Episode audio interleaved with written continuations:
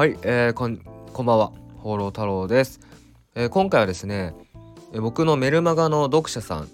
えー、であり、えー、そして、えー、YouTube 錬金術とあとはコンテンツビジネス0100ロードマップの購入者さんから、えー、メルマガでお便りをいただいたのでそれに対してちょっとねあのラジオで回答していこうと思います。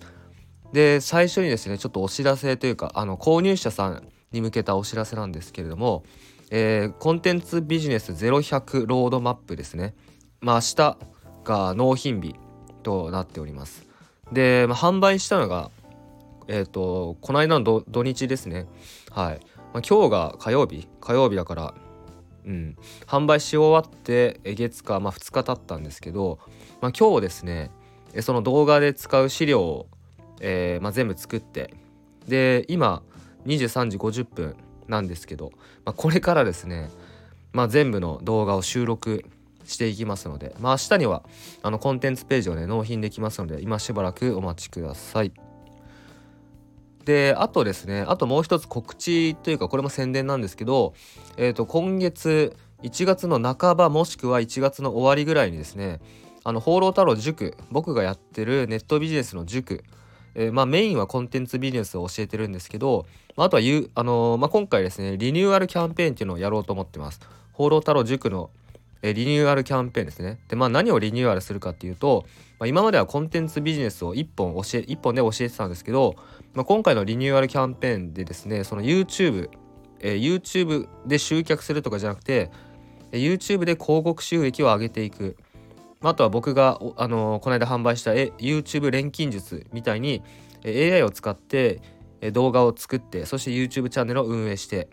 そして広告収益を上げていくっていうね、まあ、僕自身が今取り組んでるまさに取り組んでるんですけど、まあ、それについてのねノウハウとか解説とかそういうのも入れてったりとかあとは Kindle 出版ですね。Kindle 出版を入れてったりとかあとは Udemy 講座ですね。うん。まあ、ユーデミーっていうねプラットフォームがあるんですけど、まあ、オンライン講座のプラットフォームがあるんですけど、まあ、そこもですね僕も、えー、去年の5月6月ぐらいから取り組んでまして、まあ、かなりで、いい感じに売り上げ上がって、まあ、そこからも集,、えー、集客できてでそこから、まあ、僕の塾に入ってくれたりとかそういう方も、まあ、ちらほら現れてるんですけど、まあ、そのユーデミーの講座運営のノウハウだったりそういった講義とかもバンバン追加していって、まあ、そういうふうにねリニューアルしようと思ってます。はい。まあ、放浪太郎塾のリニューアルキャンペーンっていうのを今月の半ばかもしくは終わりぐらいでねやっていこうと思っておりますので、まあ、それもメルマガでね、えー、やっていきます。まあ、プロモーションは表の YouTube でやるんですけどえー、っとその、まあ、塾のね商品の案内えまた入会の案内っていうのは僕のメルマガで行っていきますので、まあ、興味あるっていう方でまだメルマガ登録してない方は今のうち登録しておいてください。で早速本題に入っていくんですけど、えー、ちょっとね今あの僕の足元にトイプードルのもっちゃんがいてちょっと足音とか音が入っちゃうと思うんですけどあんまり気にしないでください。えっ、ー、と N さんですね。はい N さんからメルマガでお便りいただきました。えー、放浪太郎様いつも明確明確なご回答ありがとうございます。8時間睡眠取られているとのことで安心しました、えー、私はコンテンツビジネスを本業の方で少しだけ行っています。メルマガ YouTube での情報発信を5年ほど行っておりあそうなんですね。5年結構長いですね、まあ、昨年はユーデミーで講座販売にチャレンジしてみました。あユーデミーもやってるんですね。うん。で全く別の方法から効率的に高単価の売り上げも出したいと思い学ばせていただいております。また、えビジネス以外のことについて質問させていただけるとのことで海外について質問です。私は将来的に一度日本は大きく沈むことと感じており一時的に海外に避難できる方法を知りたいとここ半年考えていました。これまでは10年ほど前に台湾に旅行に一度行ったことしか海外経験はありません。英語力も中学生レベルなのですが半年から2年ほど予定して一時的に海外に出る場合どこの国がおすすめでしょうか？半年から2年ほど行くっていうことですね。またこれから備えておくべきスキルなどお時間があられる時に教えていただけますと幸いです、えー、いつもここが知りたかったという答えから思考の流れまで教えてくださりありがとうございます。え PS コツコツ YouTube を作って今日20個の動画が完成しました。もうすごいですね。早い。めちゃくちゃペース早いですね。いい感じです。また15分ほどの動画なので4つ作って1時間くらいになったらまとめを作成してアップしてみました。え工程を細分化して効率化できそうな仕組みを作り始めワクワクしています。えということで、えー、お便りいただきました、えー、N さんありがとうございます。うん。いやあれですね。あの N さんはまあこのラジオを聴いてる方 YouTube ポッドキャストをね聞いてる方にちょっと,、えーと、補足としてねお伝えしたいんですけど N さんはですね僕が先月のクリスマスに販売した YouTube 錬金術っていう商品を買ってくださってでその YouTube 錬金術に取り組んでうんもうねすごい早かったですね。で YouTube 錬金術って AI を使って動画を作ってでそれでチャンネルをまあガンガン回して広告収益を上げていくと。まあ、僕はですねそのチャンネルで、まあ、これからちょっとプロモーションもやっていこうっていうね実験的なことをしていこうと思ってるんですけど。うん。で N さんはですねその YouTube 錬金術を購入していただいてもう結構次の日ぐらいだった覚えがあるんですけどもう本当にすぐにあの報告というかメールでいただいてあの動画作りましたと。でチャンネルの URL いただいて。うん。でこう、まあ、やり取りをして。で動画を本当にあの僕が、えー、おお伝えしてる通りにねちゃんとやってくれて。うん。いやいいいいですね。いやこれでね登録者伸びてうん。収益化したらちょっと僕も嬉しいです。はい。ということでうん。そうっすね。まあ僕もねその N さんのことあんまりまだ知らないんですけどメルマガ YouTube での情報発信を5年ほど行っておりっていうことはメルマガリストをかなり持ってるっていうことなんですかね。うんメルマガでどういう感じに運用してるのかとかちょっとなんか知りたいですね。まあ興味があるというかね、うん、YouTube で情報発信を行っており、うん、いやなんかすごいすごいすごいっすね。あんまり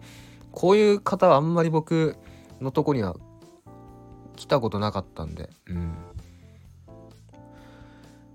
うん。まあ、質問としては、まあ、海外についての質問ですということで、えー、まあ、一時的に海外に避難できる方法を知りたい。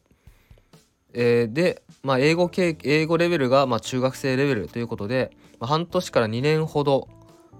半年か2年ほどの期間を、ま海外で一時的に過ごしたいっていうことで、まどこの国がおすすめでしょうか？っていうことなんですけど、ま僕のそのまあ、僕もですねこれやっぱ自分の経験からしかあのお答えはできないんですけど、まあ、僕だったらあの僕だったら半年から2年海外に行くとしたら、えー、でもあれですかね。別に1カ国に限定しなくてもいいと思うんですけど、まあ、まず第一に僕だったら候補として上がるのはインドですね。うんまあ、第一にインドが上がってきてであとはうーん、まあ、タイとかも結構良かったですね。タイでもまあそこら辺だったらねタイよくねその海外のバックパッカーとかでよくいるのがあのインドに行ってでインドからタイに行ってタイからまたインド行ってとか、えー、タイに行ってラオス行ってまたタイに戻ってきてとか、まタイからまたカンボジアとかあの ベトナムとか行ってまたタイに戻ってきてとかそういう人結構いるんですよ。うん。まあ、だからそういう感じでいいんじゃないですかね。例えばまあ2年行くとして2年間ずっとインドとかだったらねうんどうだろう僕そんな行ったことないから分かんないですけど、うん、なんかまあ飽きるとかもあると思うし、まあ、移動すればいいんじゃないですかね。インド、あ、すいません。インドばっかり言ってるんですけどあの僕インドが本当に好きで、まあ、ほぼ毎年行ってるんです行ってるんですよね。インドに。うん、大体僕はね1回1回の滞在期間は1ヶ月とかまあ長くて2ヶ月ですね。去年去年じゃないや一昨年か。一昨年あの2021年もインド行ったんですけどその時はね2ヶ月行きました。で南インドから入ってインドなんかね一周はしてないんですけど結構移動しましたねかなり南からえぐるっと南を回ってで北インド行って、まあ、北インドって言っても広いんですけど北を転々として、まあ、最後コルカタっていう町から東京に帰ったんですけど、まあ、インドもねやっぱそういう風にやったら面白いですね本当に。うんで、まあ、あとまあ英語力に関してはあんまり問題じゃないと思うんですよね。うん、僕もそんなにペラペラじゃないですけど英語はですねそんな苦労しないですね。まあもちろんなんか深い話とかなんかペラペラ会話したいなってやっぱ思うけどなんかやっぱになんだろうな旅するぐらいだったらうんまあ中学生レベルだったらもう少し勉強した方がいいかもしれないですけどまあでもねやっぱね英語って僕も思うんですけどなんかねやっぱ必要じゃないとやっぱ勉強する気にならないですよねだから行ってみてもうもう行ってみてでも本当に使うっていうね状況になってみて、まあ、そしたらねやっぱ吸収率がめっちゃ上がるんですよ。うん、そうで僕ですね今英語あの家でね勉強してるんですけど東京の家で。で僕がやってるのはあのトーキングマラソンっていうアプリがあるんですけど有料のアプリで月額が4000いくらなんですけどそれでなんかね英語ってやっぱ話さないとね話せるようにならないんですよ。でやっぱ聞き取り聞き取れるようにもならないんですよね。そう。だからやっぱ話す練習をしないといけないんですですけどだその練習ができるアプリ。あの相手がねなんか AI なの。AI な AI なのかなあれは。AI 相手にこう英会話の練習をするっていうアプリなんですけどあれをやってますね、まあ、なるべく毎日やるようにしてます、まあ、朝起きて最近は朝起きてで朝ねだいたいパッてすぐ目覚めないんですけど、まあ、その目が覚めるか覚めないかのうちにソファーでそのアプリ起動して、まあ、15分ぐらい、まあ、15分ぐらいやってで午後ぐらいにまたやるみたいな、うん、そういう感じで勉強してますね。うん、そう。でもそれやってからねだいぶなんかパッとこう英語出てくるようになったなっていう感じがします。はい。まあ、どこの国がおすすめでしょうかっていうことなんですけどまあインド行ったことないなら一回インド行ってみるとねやっぱ面白いと思います。やっぱねまあなんなんて言うんだろうな。日本と全然違うんでまあそれは全部違うんですけど海外だったら。うんまあ面白いですね。まあただあの僕の友達であの僕の友達でねインドにここ最近行った人が、2人いるんですけどその2人はどっちもあのもうあんまり行きたくないって言ってましたねインドは。うんまあ、そのうちの一人はもう完全になんかインドもういいみたいなもうもういいみたいなもうちょっといいみたいな感じででもう一人はあのまあインドのデリー首都とかあのバラナシっていう有名なとこあるんですけどもうそこら辺はもう行きたくないみたいな。でもそのもっと北の方あのラダックっていう地域があって僕も去年の7月にラダックに行ってバイク乗ったりしてたんですけどそのラダックにその僕の友達も行ってラダックはもう一回行きたいって言ってましたね。うん、だからインドもやっぱ広いんでで場所によって全然違うんで文化も宗教も違ったりするんで、うん、うん、だから、まあ、僕のねおすすめは本当に何回もねあの同じことの繰り返しになっちゃうんですけど まあインドですね。うん、インドに行ってみてまあ半年から2年だったら、まあ、半年だったとしてもインドをこうまあ、1周ぐらいできると思うんで1周して、うんまあ、北だったらね一番北あのラダックとかも行ってみてで南も行ってみて、うんまあ、デリーとかあの 有名なとこも行ってみてっていうことやったらねだいぶ刺激的で面白いと思います。まああとはやっぱインドって今すごい成長してる国なんで、まあ、そういう意味でもねやっぱ勉強になるところ多いと思うんですよね。なんて言うんだろうなインドはねこう人の熱量が半端ないというかエネルギーが半端ないですよ。うん、だからねよく言うのがなんかインドに行ったらなんか本当に悩みがどうでもよくなるみたいな。うん、別に僕もね悩んでるわけじゃないですけどやっぱインドに行くと毎回何て言うんですかねあもうなんか生きるってこういうことだなみたいなそういう風に思うことはやっぱ多いっすね。うん、そうであとはねなんすかね商売商売あやっぱねみんななんだろうなインドとか行くと、まあ、インドに限らないですけどなんすかねみんな当たり前に商売してるんですよね。うん。な見習わなきゃなって思いますね。だちっちゃいまあなんかその人たちの状況にもよるんですけどなんかもうち小さいうちから、ね、もうすごいこう営業できる子とかね、うん、なんかうわ商売うまいなみたいな、うん、だそういうのを見て結構僕はなんか勉強になるなっていうふうにいつも思ってますね。まあ、あと僕だったらインドにその、まあ、長期間海外に行くとして、まあ、仮にですけどインドに行くとしたらネパールにも行きますね。あの隣り合わせでインドから陸路で行けるんでまあどっちから例えばインドに最初入国して、まあ、しばらくインドで過ごしてでその後ネパールに陸路で行ってで N さんがその何が好きかとかあんまり僕分かんないですけどあのもしね山とか自然とかねそういうのが好きなのであればネパールに行ってあの山歩きとかしたらかなりいいと思います。うん、でよく言うのがインドに行くと本当にもうわけわかんない国なんですよインドは。もう刺激的でエネルギーエネルギッシュでもうわけわからん国で。でインドに行くとやっぱ疲れるんですね。でその状態でネパールに行くともうなんかホッとするみたいな、うん、ネパールに行ってゆっくりできるみたいな感じでよく言う言うんですよ。でも本当にそういうとこあって。ネパールに行ってあの湖がある町とかもあるしあの山もね標高 5600m とかとかまで歩いて行けるんで。結構気軽に普通に行けるんで。やっぱそういうとこに行くとその日本じゃねマックス富士山で 3700m でしたっけ？3800弱ぐらいじゃないですか。標高がやっぱ全然違うとこまで行けるんで星とかもすごい綺麗なんですよね。うん。まあ僕だったらインドネパールでまあそっから、まあ、僕の経験からしかちょっと言えないんであれですけどタイ行ったりとかでタイ行ったらタイを拠点にあのいろんな周辺の国行けるんで周辺の国行ったりとかしてっていう風にやるかなっていう感じですね。うん、であとはやっぱあのー、日本人宿とかも普通にあるんでインドもタイも。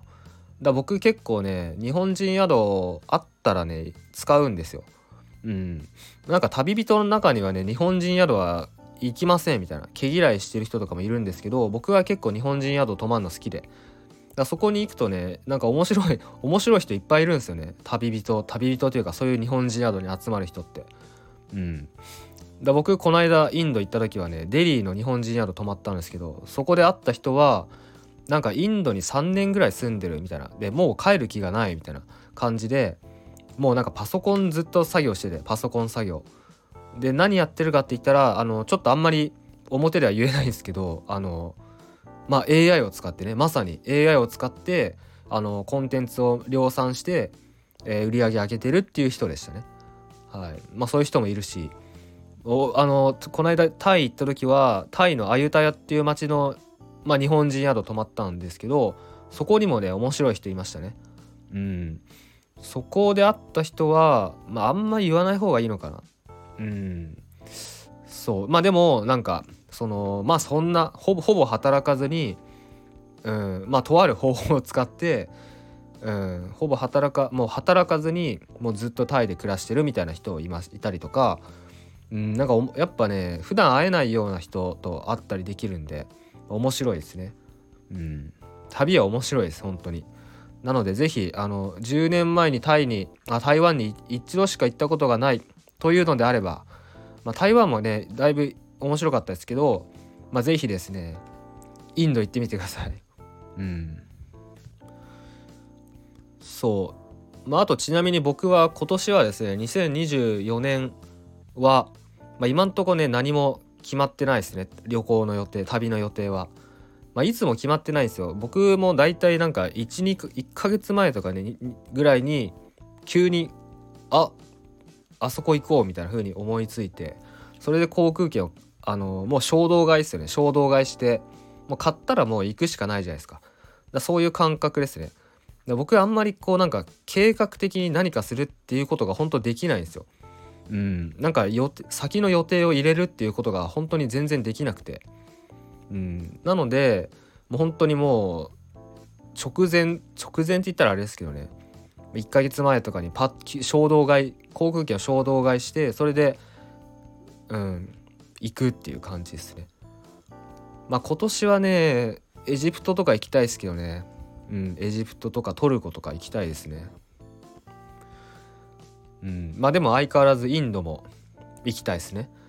うんで僕今もうほんとちょっとねあの話全然それちゃうんですけど今あの北インドのえシタールっていう楽器をですねあのもう習ってるんですよ。シタールの教室に 通ってるんですね。まあ週1あ月3回ですね。月3回ぐらい。うんシュタールの教室に通ってて。だ僕この間ねシュタールを買ったんですよ。あの結構でかいんですけど。そう。で、ね、あのかなり独特な音が出るんですけど。だたまに家でたまにっていうか家で練習したりもしたりもしてるんですけど。そう。だそれもあってねやっぱインド行きたいですね。また。うん。であとはあの英語インドインドもねその場所によるんですけどまあ大体大体まあ英語英語通じる国なんでまあ南はあんま通じなかったんですけどそうでもまあ北インドとか普通にデリーとかバラナシとかそのラダックとか行けば普通に英語でこう会話するっていう感じなんでだからね英語の勉強にもなるんですよね。インドに行ってこうインドで楽しみながら英語も勉強できてでなんか刺激ももらえて面白い人とも出会えて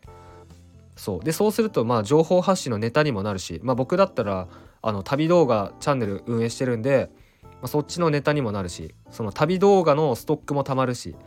そう。うんまあ単純に、うん、面白いというね。そう。そういう意味もあって、うんまあ、インド行ってますね。まあ、ということでですね、えー、今回の音声はですね まだなんか僕がただインドを語るみたいな感じになってしまったんですけれども、えー、まあ、メルマガの読者さんであり僕の商品の購入者さんである N さんからのお便りに回答しましたということで音声取りました。え、あとちなみにですねインドはあのなんすかねやっぱ最初ねそのちょっとすいませんまだインドの話かよと思うかもしれないですけど最初飛行機でデリーに着く首都に着くんですけどまあインドのねデリーっていうとこに大体みんな着くと思うんですけどあのそこさえね正直うまく突破できれば絶対楽しいんですよ。というのもインドのデリーについてでこうメトロ電車とか中には空港で騙される人とかもいると思うんですけどそう、まあ、街に出る行くじゃないですか。で街に出て駅降りて一歩外出たらあの客引きとかめっちゃ群がってきたりとかするんでそこでちゃんとこうあなんだろうな。知識をね入れておいてあこういう人は詐欺なんだなとかぼったくってくれる人いっぱいいるんで。でそこで僕もこの間あったんですけどあのほぼほぼ持ち持ち金全部なんか払わされてみたいな。もう僕どこも行けませんみたいな大学生あったんですけど。だそういうことがやっぱ起きるんでうん。だそれはやっぱねそういう人そういう人たちを相手は相手にはしないっていう。ことをねちゃんと理解しておけば、うん、逆にそういう人が来たらあこれかと逆に、ね、ちゃんと面白がれるんで、うん、あこれが噂のやつかっていう風に思えるんで、うんまあ、そこだけですね。はいえということでえ今回の、えー、ラジオはこれで終わろうと思います。えー、また何かあったらメールしてきてください。でそれでは最後までご視聴ありがとうございました。